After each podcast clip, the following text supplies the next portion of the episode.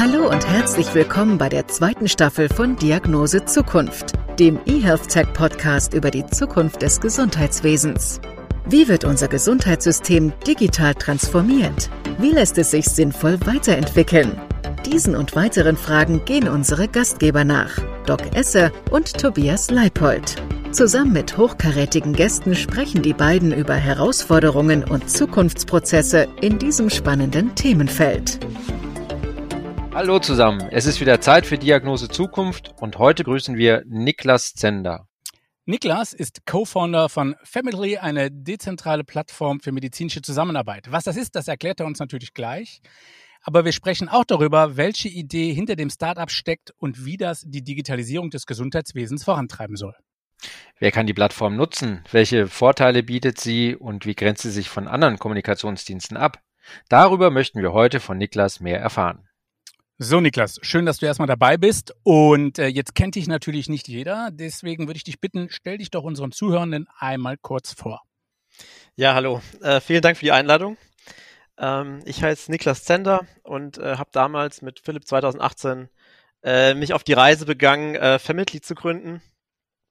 Davor war ich recht erfolgreich in der Leichtathletik und habe äh, in Frankfurt Medizin studiert.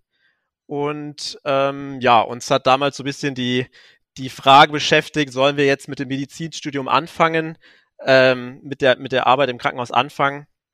Oder sollen wir es tatsächlich mal wagen, uns in die Selbstständigkeit äh, zu, zu werfen? Und haben uns fürs Zweite entschieden und deswegen sitze ich jetzt auch hier, genau. da hast du ja alles richtig gemacht, wenn ich mir gerade meinen Krankenhausalltag von heute vorstelle. ähm, du bist ja Co-Founder des Startups Family und seit 2019 existiert ihr. Und was macht ihr da? Ähm, wir, wir haben angefangen ähm, mit dem Thema Kommunikation in der Gesundheitsbranche. Uns ist aufgefallen, vor allem während unseres Medizinstudiums, wenn man in diese ganzen Bereiche einmal reinrotiert, ähm, dass gute Medizin gute Kommunikation ist und dass aber viele Kommunikationsprozesse doch stark veraltet sind. Und wir haben uns überlegt, ähm, dass wir eine Softwarelösung bauen, um diese Kommunikationsprozesse besser zu machen und genau das machen wir eigentlich. Also wir bauen eine, eine Softwarelösung für Leistungserbringer und Leistungserbringerinstitutionen mit dem Ziel, medizinische Prozesse und Kommunikation innerhalb von dieser Einrichtung, aber auch zwischen den Einrichtungen zu verbessern. Lieber Doc, man könnte ja fast den Eindruck haben, als gäbe es in Krankenhäusern ein Kommunikationsproblem. Ich wollte gerade das Gleiche sagen. Also wir hören es ja immer wieder, ähm, lieber Niklas, dass eines der Hauptprobleme oder auch eines der Hauptkritikpunkte äh, die Kommunikation ist. Das heißt, die Kommunikation zwischen Arzt und Patient, was immer sehr häufig genannt wird, aber auch die Kommunikation unter den Fachexperten oder eben unter den einzelnen Krankenhäusern. Wann ist euch denn die Idee gekommen und wie sieht die denn jetzt ganz konkret mal an einem Beispiel aus? Unsere Idee sieht so aus, dass wir eine, eine Software gebaut haben, die kann man tatsächlich mit so einem Messenger vergleichen, wie man das von Slack zum Beispiel kennt. Also alles ist chatbasiert und ähm, in diesem System kann man Personen direkt anschreiben oder auch, auch anrufen oder aber auch rollenbasierte Nachrichten schreiben, zum Beispiel an die, an die äh, Rolle diensthabender Neurologe. Und dann mappen wir praktisch diese Kommunikationsflüsse innerhalb von einem Krankenhaus. Ich würde jetzt auch tatsächlich nicht sagen, dass das Krankenhaus ein Kommunikationsproblem hat, sondern ich glaube, das Krankenhaus generell hat das Problem einer organisierten Kommunikation und dementsprechend vor allem ein Zeitproblem. Denn die Kommunikation, wie sie aktuell in den, in den Häusern stattfindet, aber vor allem das Schlimme ist zwischen den Leistungserbringern, ist alles andere als strukturiert und ähm, wahnsinnig zeitaufwendig. Wenn es dann mal zu einer Kommunikation kommt zwischen zwischen Medizinern in einem Krankenhaus per Telefon, dann ist die Kommunikation meistens sehr gut, aber der Weg, bis dieser Kommunikationsfluss erstmal stattfindet, der ist halt sehr lang und ähm, überhaupt nicht mehr zeitgemäß. Hm, Family steht ja für Familie und medizinisch, Family and Medical. Also es soll ja auch das ausgedrückt werden, was du gerade beschrieben hast, dass im Prinzip die Beteiligten der Gesundheitsbranche eng zusammenrücken und zusammengebracht werden.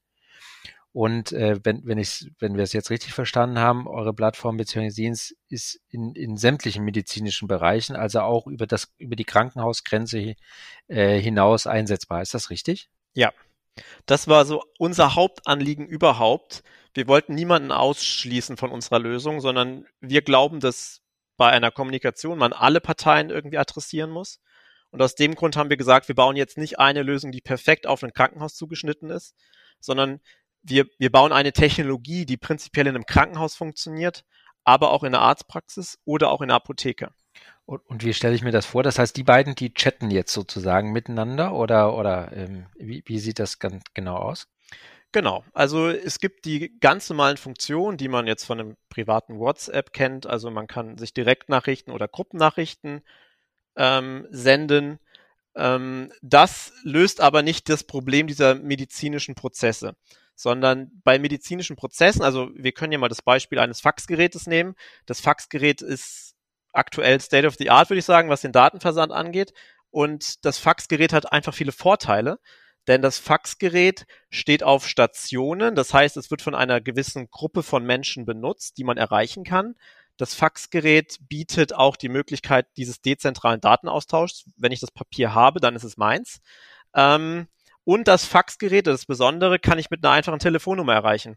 Und das waren eigentlich auch die Hintergründe, ähm, die Annahmen, die wir getroffen haben. Das heißt, wir bilden dieses Faxgerät in einer gewissen Weise digital ab. Das heißt, wir geben der Station 2a des Krankenhauses das Gesicht, die Rolle 2a, Station Krankenhaus. Und wenn ich jetzt eine Frage habe, dann muss ich das jetzt nicht an eine Person an die, an die Person stellen, die da arbeitet, wo ich vermute, die könnte das vielleicht wissen, sondern ich kann einfach eine Frage stellen an die Station 2a und die Station 2a wiederum hat den Prozess, dass zum Beispiel jetzt die diensthabende Ärztin informiert wird. Das heißt, darüber können wir dann diese Prozesse, so wie sie aktuell auch stattfinden, wunderschön abbilden. Aber das verstehe ich nicht. Das heißt, ähm, es wird eine Frage gestellt und die geht dann in den Chat rein aber die kann eben nicht automatisch sofort beantwortet werden, sondern dann wird noch die jeweilige Person gesucht, die diese Frage beantworten kann und darf. Ist das richtig? Die könnte automatisch beantwortet werden. Das Problem ist aber, es gibt ja keinerlei Technologien, auf die man diese Beantwortung bauen kann. Und das ist eigentlich genau den Ansatz, den wir fahren. Also unsere Technologie ist ja fast vollständig Open Source. Die Schnittstellen sind alle frei verfügbar und wir sehen darin die Chance auch für andere Startups, die beispielsweise Chatbots bauen, die Integration in Primärsysteme bauen, sich an unsere Technologie anzudocken und dann diese Frage, die da eventuell aufpoppt, auch automatisiert zu beantworten. Das Problem ist ja aktuell, man, man kann sie gar nicht automatisiert beantworten, weil wie will man, wie will man eine Antwort auf einen Fax automatisiert versenden? Das geht ja gar nicht.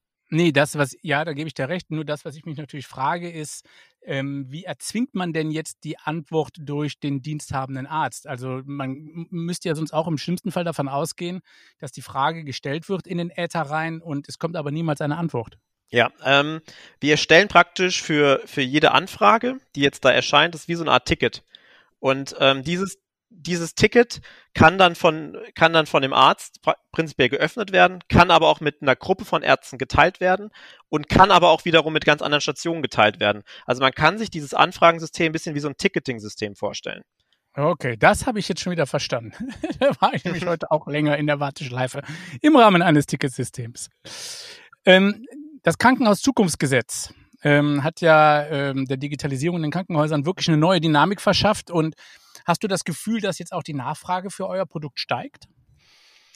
Im Zuge vom Krankenhaus-Zukunftsgesetz haben wir uns äh, mit anderen Startups zu einem Konsortium zusammengefasst, um ähm, diese ganzen Teilbereiche mit einer, mit einer Lösung abbilden zu können, damit wir überhaupt, ähm, ja, überhaupt da wahrgenommen werden von den Krankenhäusern. Ähm, und in dem Zuge sehen wir auch ein, ein deutliches Interesse von Krankenhäusern an Lösungen durch Startups.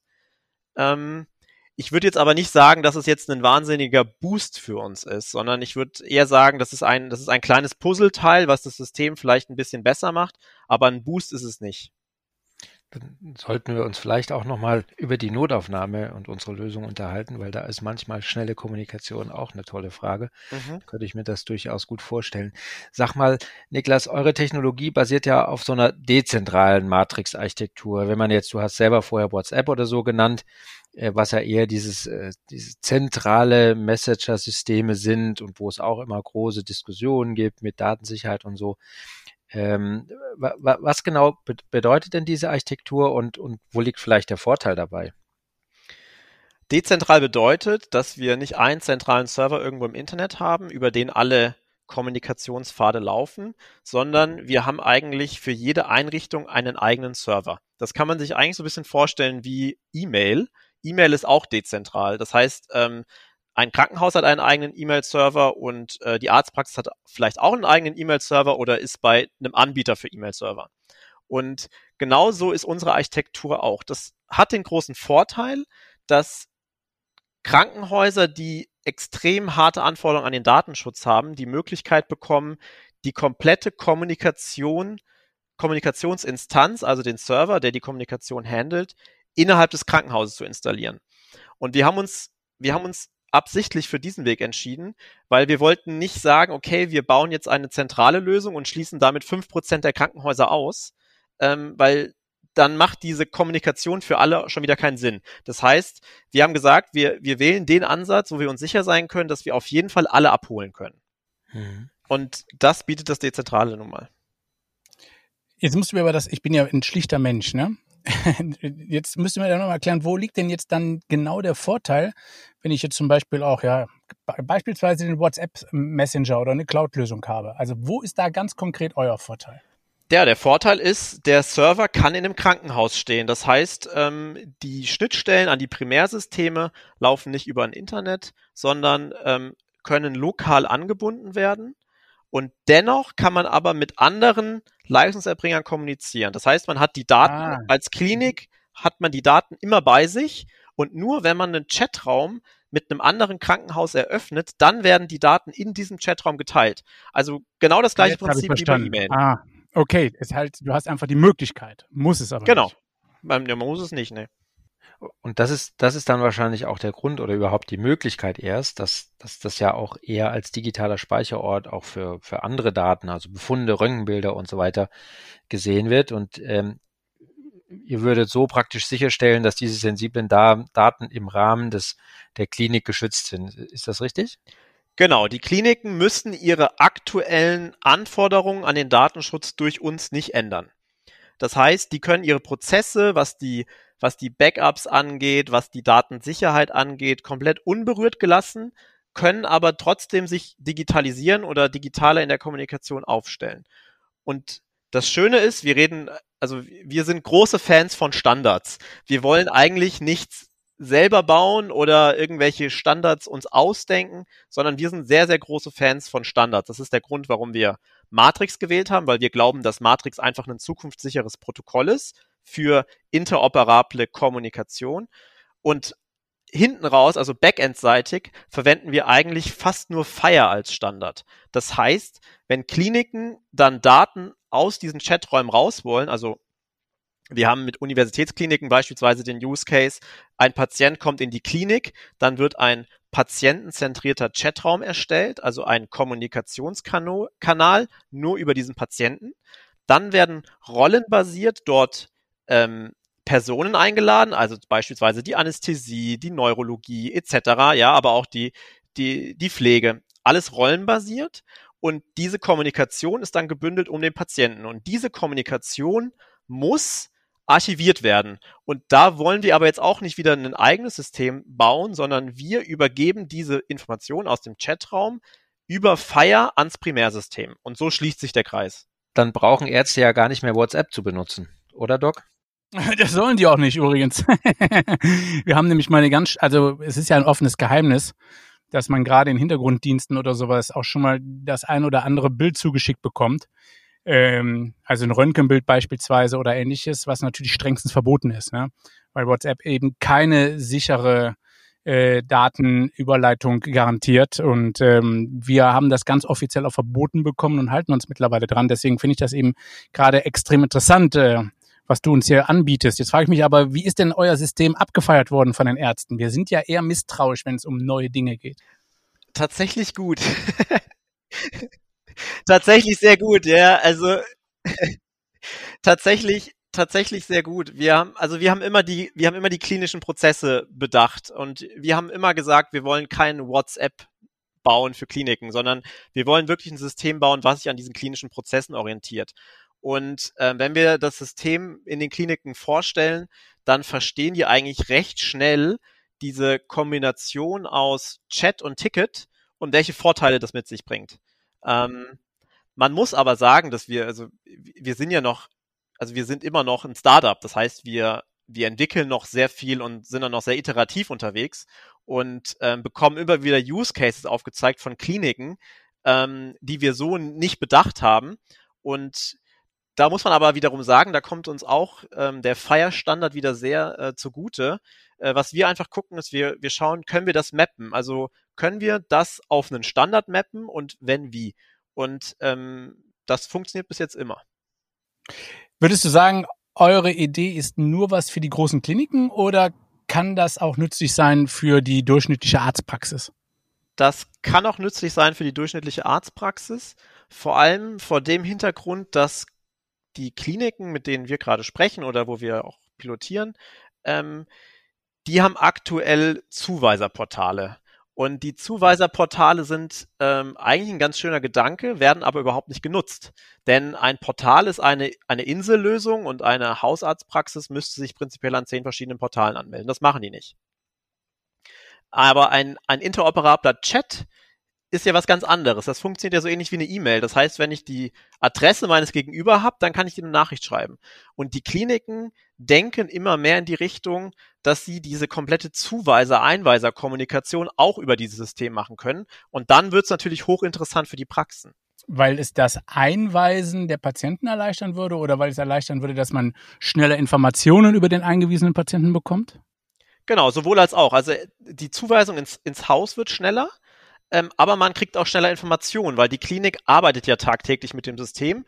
Und wenn die Klinik jetzt zum Beispiel eine Rolle definiert hat für ähm, Zuweiser und ich als Zuweiser eine Frage habe, dann, dann bloppt praktisch in dieser Klinik für die Rolle, also für, für den Zuweiser die Frage auf, ja. Das heißt, man ist direkt bei der Person, die die Frage auch beantworten kann.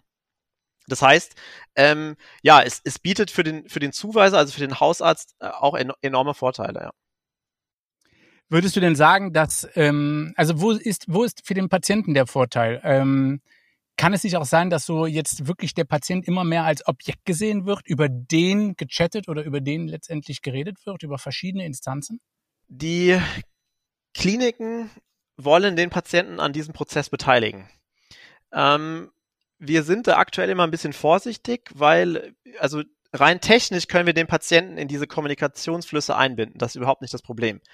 Das Problem bei der ganzen Sache ist an der Identifizierung.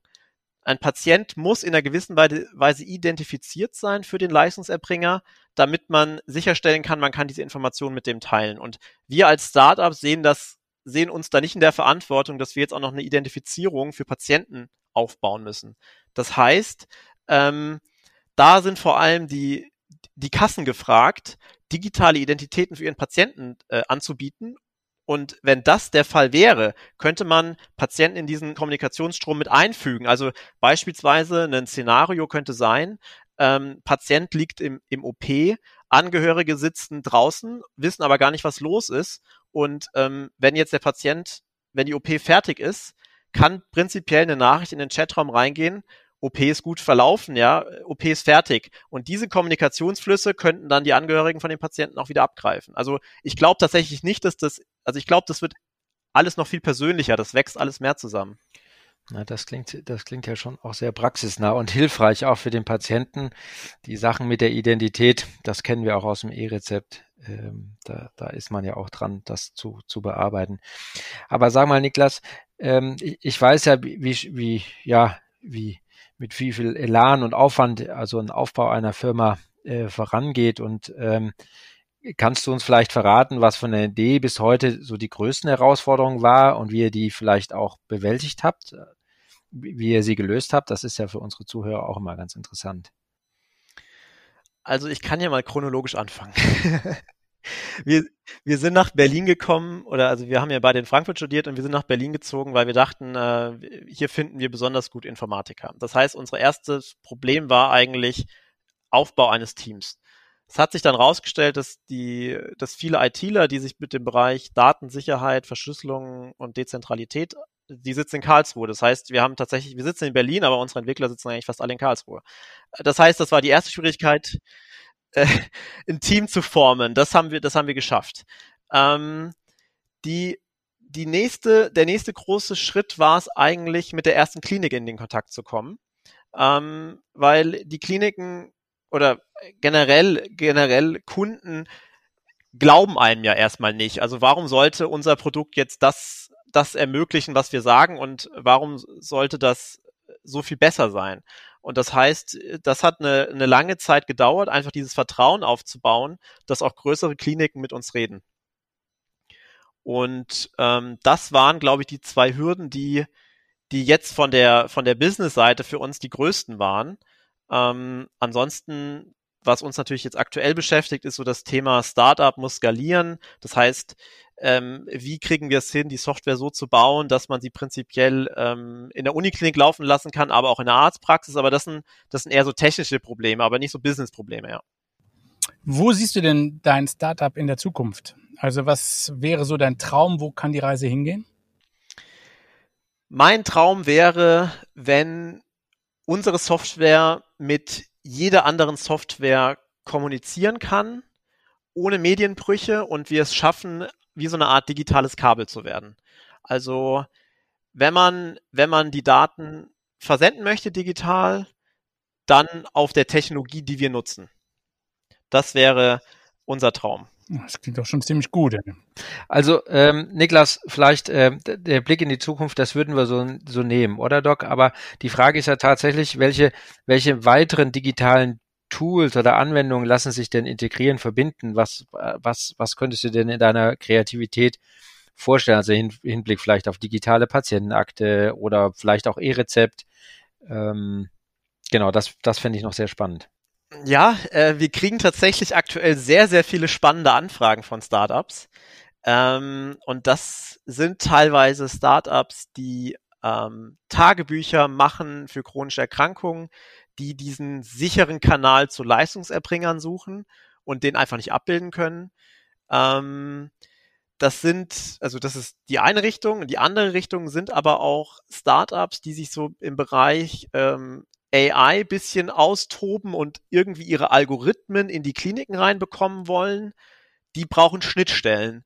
Und ähm, die fragen uns, ob wir denen tatsächlich die Schnittstellen anbieten können, damit die Daten, die in den Kliniken irgendwie erhoben werden, zu denen ihren System geschickt werden können. Ähm, das heißt, das sind Anwendungsfälle, die kann ich mir sehr, sehr gut vorstellen. Ähm, ja. Das, das klingt auch gut. Und Schnittstellen ist nie verkehrt. Das äh, kennen wir ja aus unseren Anwendungen äh, Wendungen auch. Wenn wir vielleicht dann noch mal ein bisschen auch über dein System hinaus gucken und wir so einen kleinen Blick noch zum Abschluss in die, in die, Blick in die Glaskugel werfen. Welche Vision hast du denn? Und wie sollte denn das Gesundheitssystem in Zukunft aufgestellt sein? Ah, von meinem,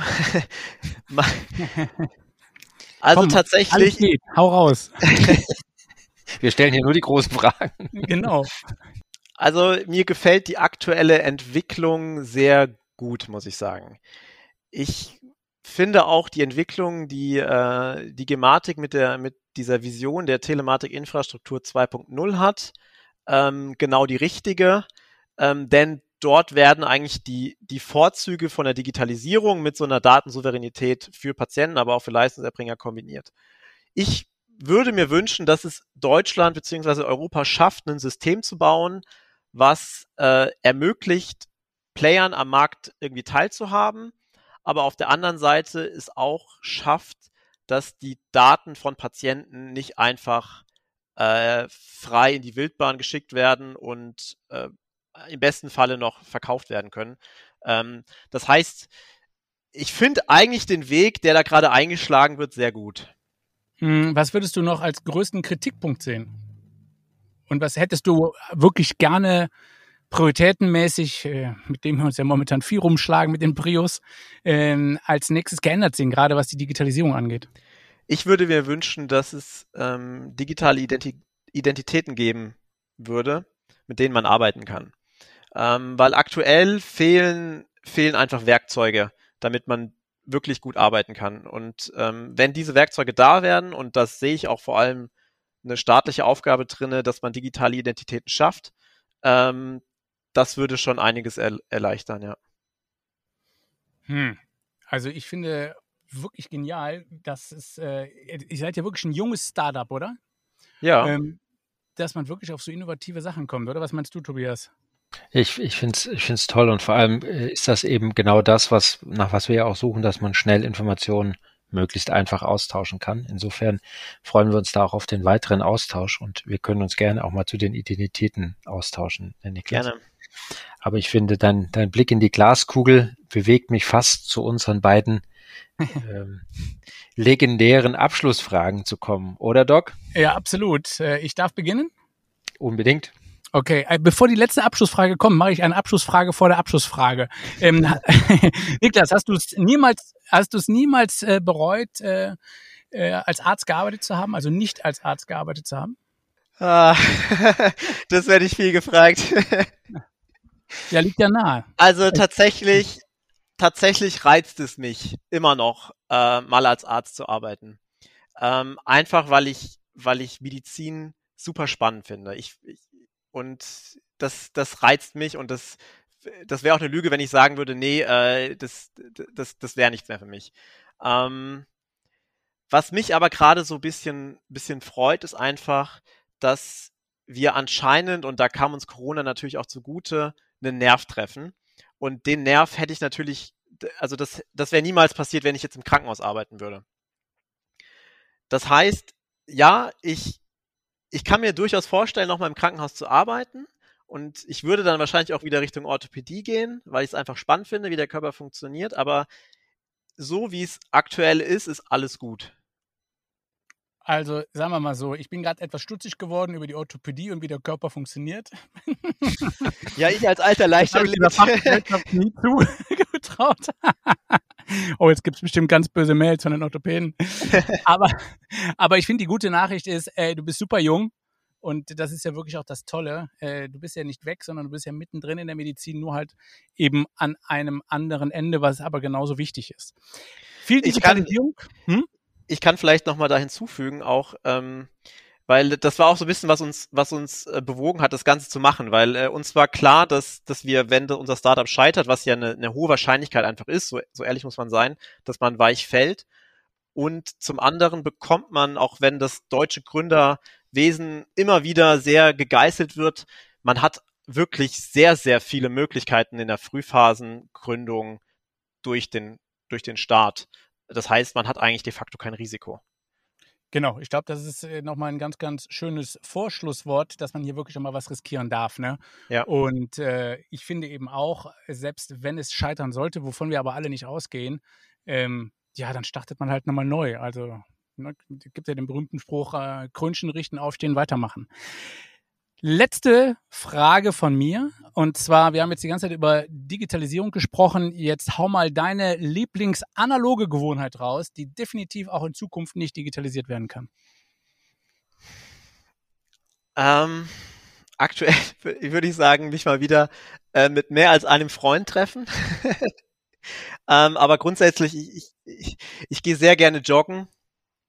Ähm, das glaube ich, kann man nicht richtig digitalisieren. Ich kenne zwar, also ich habe zwar auch eine Rolle vom Rennradfahren, das geht zwar ganz gut, aber ähm, das Joggen draußen an der frischen Luft ähm, kann man nicht durch eine Laufbahn und einen Computer ersetzen. Das heißt, ich würde sagen, im Wald joggen gehen wäre es. Ist ja jetzt schon meine Antwort. D'accord. Könnt ihr euch auch zusammentun. Genau. Das ist sehr gut. Niklas, und dann kommen wir zur letzten Frage, die uns sehr interessiert und äh, wie deine persönliche Diagnose Zukunft lautet. Meine persönliche Diagnose Zukunft lautet, dass ich zuversichtlich bin. ich, glaub, ich glaube tatsächlich, ähm, Corona war ein Wachrüttler für alle und es ist noch nichts verloren.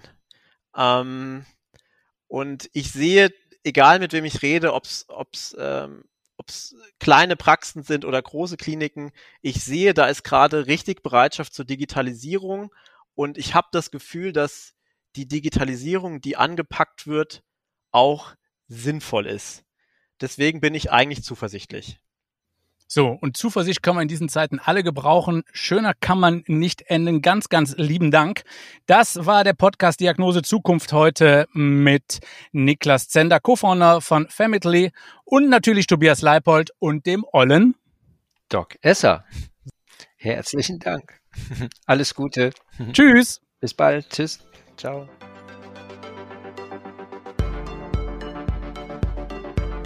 Wir hoffen, wir konnten Ihnen heute ein paar neue Denkanstöße geben und freuen uns auf die nächste Episode. Vielen Dank fürs Zuhören. Bleiben Sie gesund.